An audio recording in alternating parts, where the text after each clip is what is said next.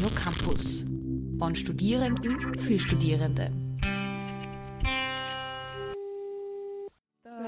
Beatles, fish and chips, and Harry Potter. It's also very British, and British is this show.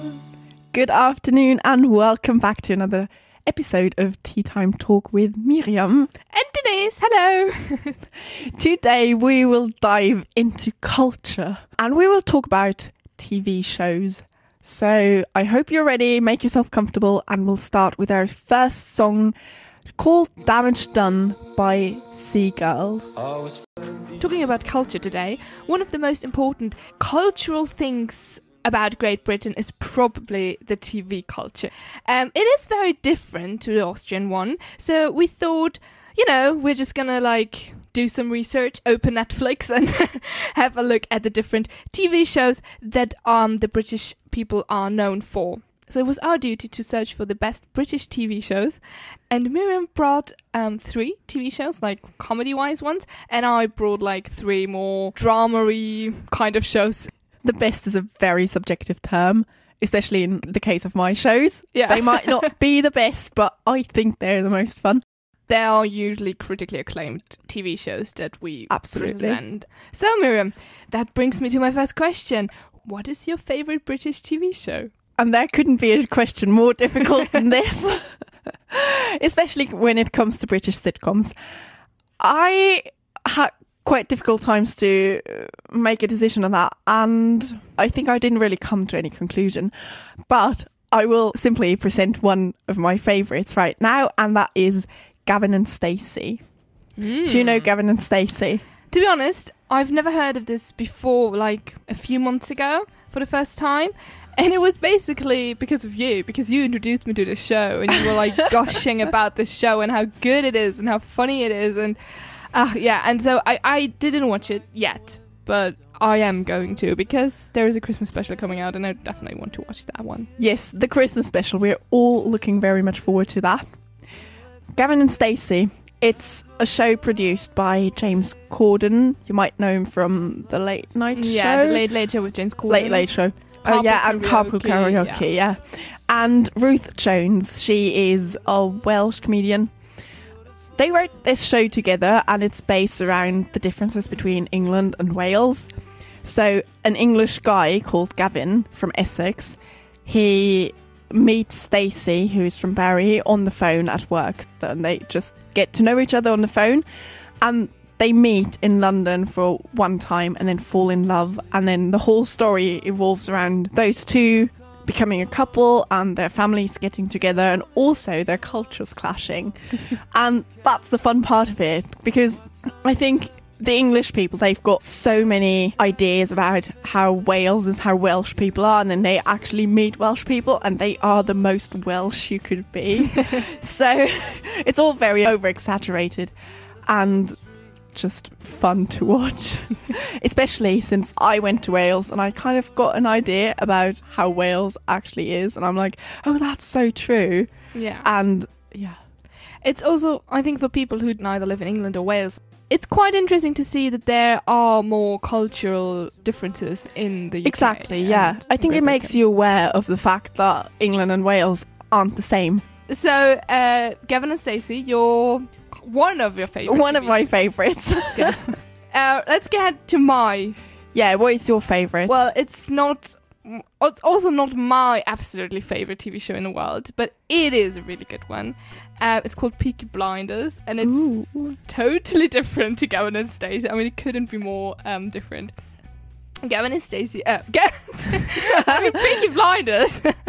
no, let's talk about Gavin and Stacey. Yeah. um, Peaky Blinders um, is a TV show uh, which tells the story about the gangster family Shelby, um, who call themselves the Peaky Blinders, and it's set in Birmingham in the 1920s. So a bit more north than Gavin and Stacey, a bit more north than London. yeah, definitely a bit more. with a very distinctive accent. Um, so, and the story centers around um, the head of the family, uh, Tommy Shelby, which, by the way, I think is the cutest name ever for a gangster, like Tommy. It, it's like it's so untypical. It sounds like a little boy. Exactly, exactly, and and and played by the wonderful Cillian Murphy. And to be honest, I didn't really like Cillian Murphy before that. I thought he was quite a weird because he always played weird characters and like really baddies and so on. But then I saw him in Peaky Blinders, I was like, oh my god, I love Cillian Murphy. so um, yeah, and he actually Tommy Shelby he manages to extend his family criminal actions uh, from like season to season and they from the, they become from like normal bookies who do like racehorses. They become like the most and wealthiest uh, and most influential family in the country and they like all because of criminal and illegal and corrupt businesses of course. And i think it's really interesting because they- it's based on a real family. In, in a way of like um, the creator with he always used to listen to his grandparents stories about the peaky blinders those gangs of birmingham. And you know birmingham is known for well, not Criminals. Gangs, yeah, criminals, exactly. um, and also, to be honest, this Brummie accent that we talked about in the show before. Yeah. I mean, to be honest, I mean, I really, I try so hard, but sometimes I'm like, no, I have to put it into German, but- or I have to put on subtitles because I just don't get it. I have no idea what they're talking about. I don't know what the plan is, what they're now gonna yeah. because it's so Very specific vocabulary. Absolutely, and um, to be honest, it's, it's actually it is quite depressing sometimes, and really dark and and violent as well, and like real like ugh. But it, it's just it's such great acting. I mean, it's amazing acting, and um, the writing is incredible. Even though I don't understand half of it, it, the writing is incredible, and the storyline itself, it's like ugh. You watched like a few episodes, didn't you? No, not a few. The first. But and then I really gave up. I was like, no. I, I don't know. I might not have been in the right mood, yeah. but I had people talking about it, and they were like, "This is really good. You need to watch it." So I saw it, found it on Netflix, and I was like, "Okay, I'm gonna get into this." Yeah. And then I just, I don't know. In the middle of the episode, I was like, I still have no clue what's going on, so I just stopped watching it. I totally understand. I don't know how I did it, but I remember at first getting into it was quite a struggle, to be honest. But if you really get into it, and if, if you really get to know the structure of the family, and you know, and it's just like so cool because it's like you just want to be a part of those crazy family. It's like ah, it's so cool. It's ah, why did I suddenly get American? it is. It is really, really nice to watch. I'm sorry. if I get excited, I. I'm so sorry. That's my, you know. It went like, oh my goodness, oh, I'm American. no, but the thing is, the thing is, usually I do this stuff on my other show, you know. So I could, I'm really excited to talk about TV shows. And, yeah. and so yeah, well. Cillian Murphy, Yeah. Tom Hardy, Helen McCrory, and Annabelle Wallis. They're really, really brilliant in this show, and you can watch it out on Netflix. I'm sorry, I might might fall into um the, the American one again. Let's That, see. that's right. Okay, This was such fun. and talking about such fun, I will definitely not fall into an American accent, but in the most posh accent I can probably put on. because we're going to talk about Miranda. Um, it is by far one of my favourite. Miranda is a British sitcom. It is produced by the comedian Miranda Hart and is basically about the struggles of a 34 year old single and she frequently finds herself in very awkward situations. So she comes from a very posh family. Her mum is the most posh she can be. She walks into a room, thinks something is fun, and she's like, such fun. That's one of her catchphrases. Miranda isn't that posh at all. She tries to be rather normal, but she's a bit quirky. She owns a joke shop and she's really not the kind of person that her mum wants her to be. Her mum wants her to have a husband, a family, work in a nice environment, which is not a joke shop, but like somewhere high up in business. And Miranda really isn't that kind of person, and she just disappoints her mum a lot. In her first episode, actually, her mum is just very keen on finding her husband, and she is literally standing on the street holding up a sign, and she's like, "Please marry my daughter." and she would literally agree to anyone who agrees to marry Miranda, and then she comes up with these really weirdos, like posh weirdos, someone Yeah. no one wants to marry because they're like never learned how to survive by that by themselves without Yes. their mother. And Miranda's like, no way. So it's very yeah, I think I really like it because Miranda's really awkward but also kind of relatable. And I don't know, just so very quirky that it's just hilarious. And I could watch that. Like, I literally watch it every couple of months. I get in the right mood, and Yeah. then I watch Miranda. I binge watch it. And she then like falls in love with Gary. Yes, Um, she falls in love with Gary, her teenage love, and they never really make it. And He's like he's really cute. He's really like- cute, yeah. He's really really nice. And we all love Gary, but yeah. They're genuine, they're very lovable characters, funny and lovable characters. There's Exactly, not, there's, yeah. there isn't really a character that you don't like. It's No. just a, a fun show. Like you know, it's like fun to watch. It's it's just enjoyable. You don't have like a lot of drama, but just a little bit like you know. But it's genuinely like just funny. yeah, it is. It's you I, can just laugh about how Miranda fails at life. I yeah, think absolutely because she doesn't do. take herself seriously. So Yeah, she's got fruit friends. Yes! she like she draws like faces on fruit, and then sits with them in the evenings and just Yeah. talks to them and does karaoke nights by herself and whatever. so it's like if you if you live alone, you kind of envy her for having this much fun by herself. Absolutely. What I really, really like, what I just remembered is that, you know, that point when the mother, where they don't want to really talk about certain things and they want to like whisper it, but then she always whispers the wrong Oh, word. yeah. the and it's, it's like, I don't know if I can say this, but it's basically like, oh, you know, he has a very penis.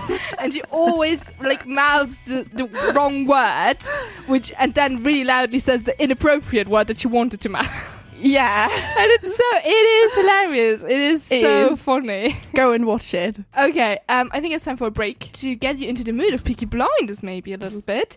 Uh, we will play you a song from the show. Um, this band is generally very like played a lot on Peaky Blinders. It's the Arctic Monkeys with Arabella. After this song, I would now like to talk about Miranda again, if I may. Of no, course, of course no, I think that was enough Miranda. But Miranda Hart, she stars in another series that we're going to talk about today, and this is called the midwife. and it is actually what the title says. It's like called midwife because um, it is a period drama which is set in the East End of London in the 1950s, 1960s, and it tells the story of a group of nurse midwives working there. And the first season is actually based on the memories of Jennifer Worth, who worked um, as a midwife at that time, but then extended beyond the memories um, to include like new historical events. And this show is like it is drama, definitely, but it's also like so beautifully made. You know, it's like it is. There are so many light-hearted moments. There are like a, lot of drama moments, like because it's, it's tragedy combined with comedy, and it's just it combines a lot of elements like life and death, love and friendship, and and uh, all of those elements are like very well put together and are made very like gently and respectfully. Like you know, there's like no exploitation of anything. And I really, really like this about the show. And of course, it's about like midwives and giving birth and so on. But it it is really good. It's not just about that. It's really interesting of how women lived at that time because they had such an uh, incredible role uh, and impact on that on the women and the people there in their community. And um, they also talk about like like they include different events like like the um, post World War II baby boom, the post-war um, immigration, founding of the NHS, which was really important, and introducing techniques like gas and air. Also, they uh, talk like, for example, about the effects of the Contergan's scandal. I don't know, I don't know if you've heard about this scandal where you took like um, where you gave medicine to pregnant women. Uh, that they can sleep better, and there was Uh-huh. something wrong with the medicine, and now Oh. the children had like no arms Yeah. and no. Exactly, Oh, that was yeah. also a topic in the show, and it's really nice because it kind of shows you like the historical aspect of all of those things that happened, and it's really interesting because like the the Poplar East End London um, area called Poplar, there were like horrific in like a horrific situation. It was like you wouldn't want to live there, no, yeah, and it, it is kind of like a really shocking shocking way to see how people used to live and how you, people used to give birth in this and raise children Yeah, in this kind of absolutely. environment and, and it, it also it is it is a very successful show because it has an average of like 10 million viewers. Like Oh wow, I didn't know that. Like it, it is amazing, and it's also the same with like Miranda. It's like there are just lovable characters. So you can check out Call the Midwife on Netflix as well, and see the lovely Miranda Hart as Chummy. I love this name. It is like the Miranda character, just like 50 years back. Yeah, trying to be a midwife. It is incredible. Yeah. so much. She It's also like today I'll attempt to be a midwife. absolutely. We will move on to the next show, and that is Cuckoo. I actually find it so difficult to explain the plot of those British sitcoms Yes. because they are just good. Like, they're characters, you'll get to love them, and then it's just fun to watch, and they're basically good. There's nothing more to say other than go now and watch it. Maybe not right now, please finish listening to us. Cuckoo is set in Lichfield, England. It's this tiny village. This is home to the Thompson family. Ken and Lorna are the parents. Ken is played by Greg Davies, and Lorna, she's the girl you might know as Emily from Friends. What? Yes, it's Emily. Anyway, Ken and L- Lorna they collect their daughter Rachel from the airport, and she was on her gap year af- after school, and she wants to go to medical uni, and she's like, well, she used to be a successful student, so they've got high expectations for her future. Now they collect her, and she arrives not by herself, but in the company of this guy called Dale Ashbrick, who is known as Cuckoo. He's an eccentric American hippie and he doesn't really have a job and he does drugs and he's just not the kind of guy they imagined their daughter to be with. It turns out that they had already married. It's just from this point onwards, um, Cuckoo starts living with the family and is just chaotic. This is the point where I'm stuck with the plot and I'm like, go and watch it now, please. Yes. Because if I tell you anything, I'll just give away The thing is the- also uh, Yeah. comedy of the show, and I don't want to do that. it, it is also what I noticed is that um, so many shows they like they really put a lot of effort into like the beginning of the story and into the character development and to create unique characters. And then kind of the, the story just like okay well you know we'll see what's going to happen you know? And then also like in the second season like okay which actor is going to stay and which one isn't and who can we bring in and you know and how can we model the story around them. And then sometimes the story is a bit like that doesn't make doesn't really, really make sense but all right um you know i like the character so i watch it. So they do a lot on like character development and that's why Yeah. you just fell in love with those people. Our last show that we would like to introduce is like totally different.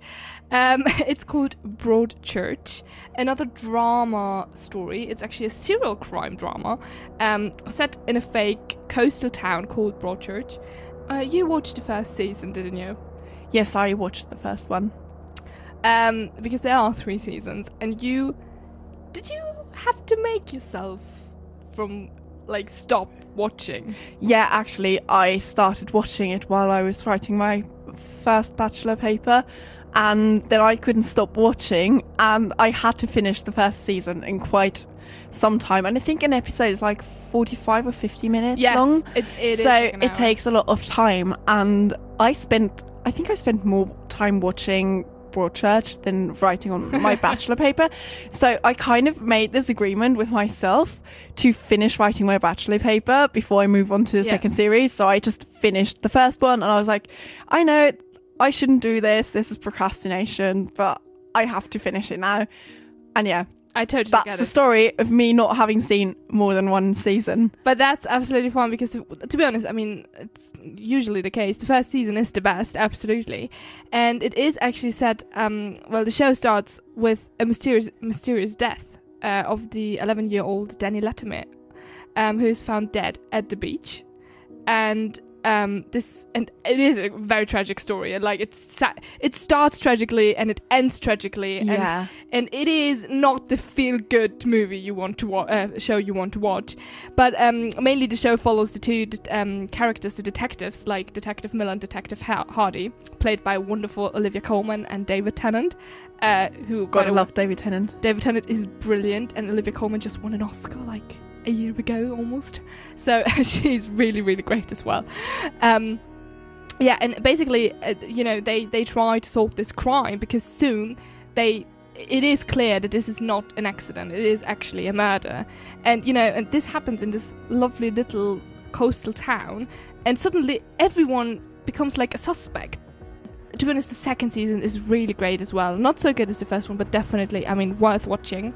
The third one, it it kind of drifted away from the first topic, like from the usual um, topic, but it is still good because it deals with another terrible, terrible um, topic of like crime, and it yeah. is very relevant, I think, to watch. So Broadchurch is really, really good, and we really recommend watching it. yes, we do. And By the way, available on Netflix. I'm sorry. available on Netflix. Yes, Mm. that's why I had to stop watching. Delete Netflix. yeah. Um, we will now listen to another song. It is our all-time favorite, "Bittersweet Symphony" by The Verve. So now we've talked a lot about our favorite TV shows, the ones that you definitely have to watch. We also made a list of other uh, shows that are definitely worth a mention, and Some- you might want to get into Some it. honorable mentions. Some honourable mentions. yes, exactly. So, do you want to start with yours? Yes, I would love to. My first ones are chat shows. So, if you want to see like the celebrities getting interviewed by the best chat show hosts, you definitely have to check out the Graham Norton show, Chatty Man with Alan Carr, and the Jonathan Ross shows. They are hilarious and, and really interesting because the celebrities usually use loose up a little bit by those chat show hosts. Doctor Who. It is a science fiction series. It's got 26 seasons, so if you want to get into it, be prepared to binge watch a lot. It's been running for over 50 years and it's a big part of British culture. And you don't have to watch all of them, watch one or two Doctors. in brackets, weird game shows. I say this because there are a lot of game shows on British telly, and usually they play for stuff, but they don't. They they just play for fun. They don't usually play for money. Um, and there are like shows like called Celebrity Juice or Countdown, and they're usually uh, incredible comedians on. So it's just fun to watch. They have like a stand-up live uh, in the comedy show and in those weird game shows where it makes no sense what they play. Like the shows are just ridiculous and don't have a meaning, but it's really fun to watch. The Great British Bake Off. A great British baking show that you should definitely watch at some point. Or just always. There's actually not much I can say about it, other than the fi- that the final once took over the numbers of viewers watching the X Factor. So please go and watch the uh, Great British Bake Off. British daytime television. If you want to watch television in the morning, there are probably no better shows than um, This Morning, Loose Women, and Lorraine. reality TV.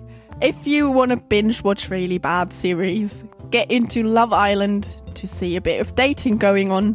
Watch Strictly Come Dancing, which is basically the British version of Dancing Stars. Watch I'm a Celebrity, Get Me Out of Here, which is like the jungle camp. Or Gogglebox, a particularly weird show where you just watch people watching TV.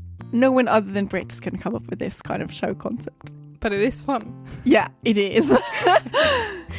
Okay, so those are our honorable mentions um, that you also definitely have to check out when you decide to switch on your British television.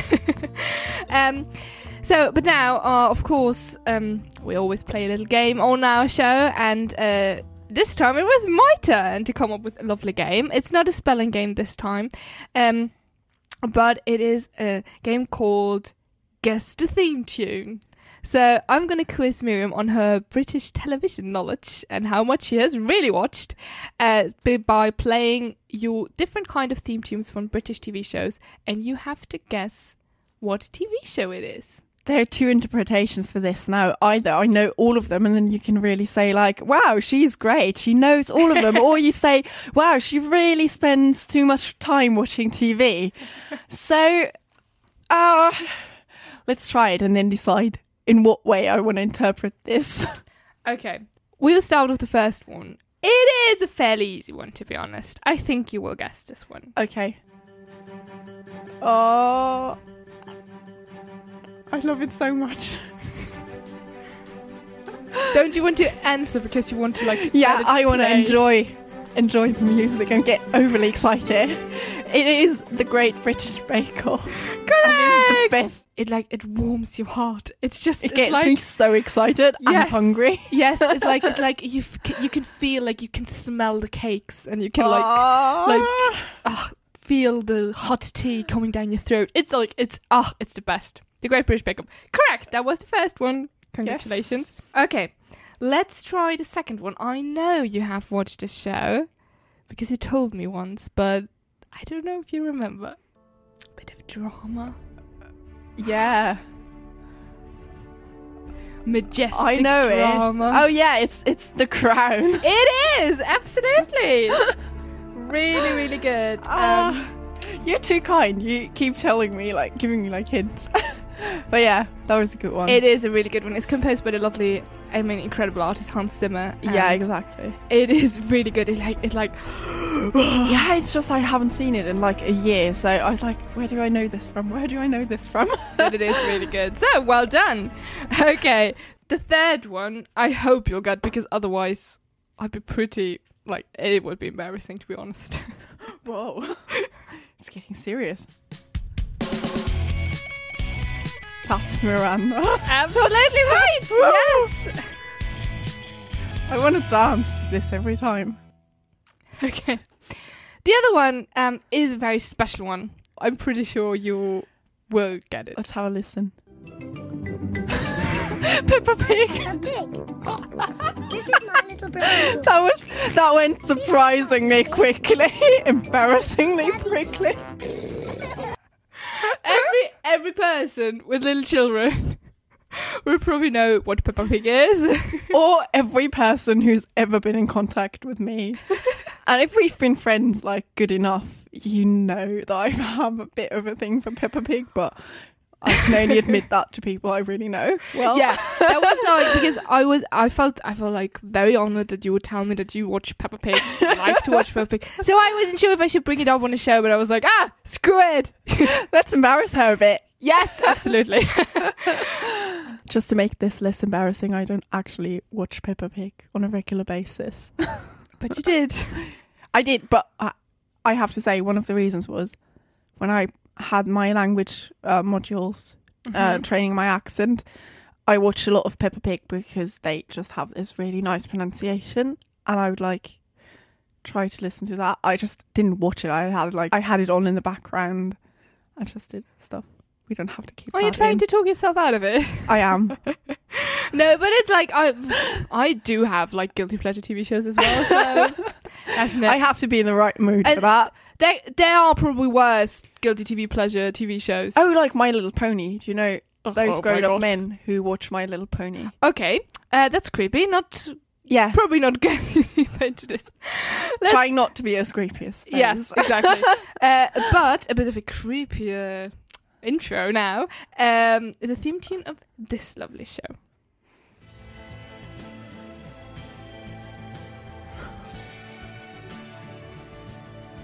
Yeah, I think I know what it is. Um, that's Sherlock. Absolutely right, with lovely Benedict Cumberbatch and Martin Yeah. Freeman. I love it. It is one of those that I binge watched. Um, okay, let's have another one. I'm not sure if you're aware of this show. Like you're, you know that this show exists. I'm pretty Okay. sure, but I don't know I might if not you've know actually watched The it. song. Okay.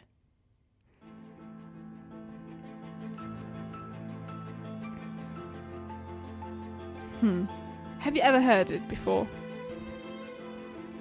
I don't think so. It is like period drama, a really good period drama, like probably the most known period drama in British film TV show history. Downton Abbey. Absolutely right. That's the only thing I didn't watch in order to practice my accent. Really, you didn't? Yeah, no. Why not? I because I got into Miranda Mhm. and I just stuck with Miranda. I was like, nothing can top Miranda. But is Downton Abbey really good to like train your accent as well? Yeah, because they've got a really posh accent. Okay, okay. It is Yeah. a really good show though. You have to check it out. It is. It yeah, is- I really want to, but I don't know. Is it on Amazon Prime? Yes, it is. Is, it absolutely yeah. is, and it is. It is. Sometimes you think like, to be honest, if you like look back on it after you you've watched it, you're like, well, I'm not sure what actually happened. Like, it's not like it's like this super posh drama. Like the the po- like they have problems with like, oh, you know, we don't have a duck for dinner. But instead, we have to eat the goose or whatever, like those kind of problems. You know, Wow. or I don't find a husband. Yeah, like- that's so relatable. Like I always exactly. freak I out don't. if I, I, don't get the duck. It's like I. I can't find the right husband because I'm too stubborn. You know, it's like it's like those kind of problems that people had. Um, let's go with um this one.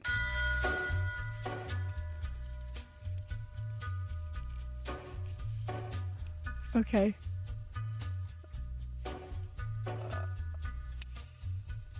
I'm waiting for something to happen because Oh, I've got no idea. it- well, there's singing happening. yeah, I don't know that one. Um. Yeah, well, I mean, you don't have to get all of them right. Uh, it's Whoa! I mean, I do. but I gave you so many tips. Um, it is Peaky Blinders. Oh, It is alright. the intro. And, Yeah. I mean, fair enough. There is no like official intro where they introduce like the characters, or whatever. But it is usually played always at the beginning of an episode. I see. Okay. So, but you've only watched like the first one and not even like the whole of it. So, Yeah. got an excuse for Yes. not knowing this. and now we have the last one. I'm curious if you're going to get this one. Ooh. Do I know this? You should. I should. We already talked about this show today, and you told me that you watched a few episodes. Oh, then it is Call the Midwives. Absolutely right. Yes, it is. oh um, yeah, it is a nice intro. It's like a lovely intro. yeah, It, I like it when an intro sets you right into the mood for the show. yeah. And it's like really, really good. And uh, Call the Midwife definitely does that. Well, I mean, to be honest, you were so good. I mean, you got eight out of nine. I mean, that's impressive. Whoa, That's whoa. really, really good. I do watch too much TV. Some might say I do. I would say I don't. I'm just very well culturally educated. yes, you are. You absolutely are. And I think we could have gone on with this like forever. Yeah, But, I was um, really waiting for the Doctor Who theme song. I thought actually. about this. To be honest, I thought about putting Doctor Who in it, and then I was like, No, she's No. going to know this. and I yeah no. What I thought was like, I was like, oh no, Mirjam doesn't watch Doctor Who at all. I think no, she's probably not watching Doctor Who. She doesn't know it. Ah. And yeah, that's pretty much what happened. Okay, yeah, so you've done very, very well on this. Um, I hope you've enjoyed it as well. Uh, but I think we come on to our next song. Yes, our next song is by our artist of the month. I was allowed to choose it, so this is totally my kind of music. yeah, and well, just have a listen. Maybe you know this song. Maybe you can guess who our artist of the month is. This was Five Colours in Her Hair. Is a song by the British pop rock band McFly. I have to admit, I was a huge fan of McFly when I was little, let's say. They formed in 2003. Their debut album reached number one in the UK album chart, and thereby they broke the record that was thus far set by the Beatles as being the youngest band having a debut album at number one.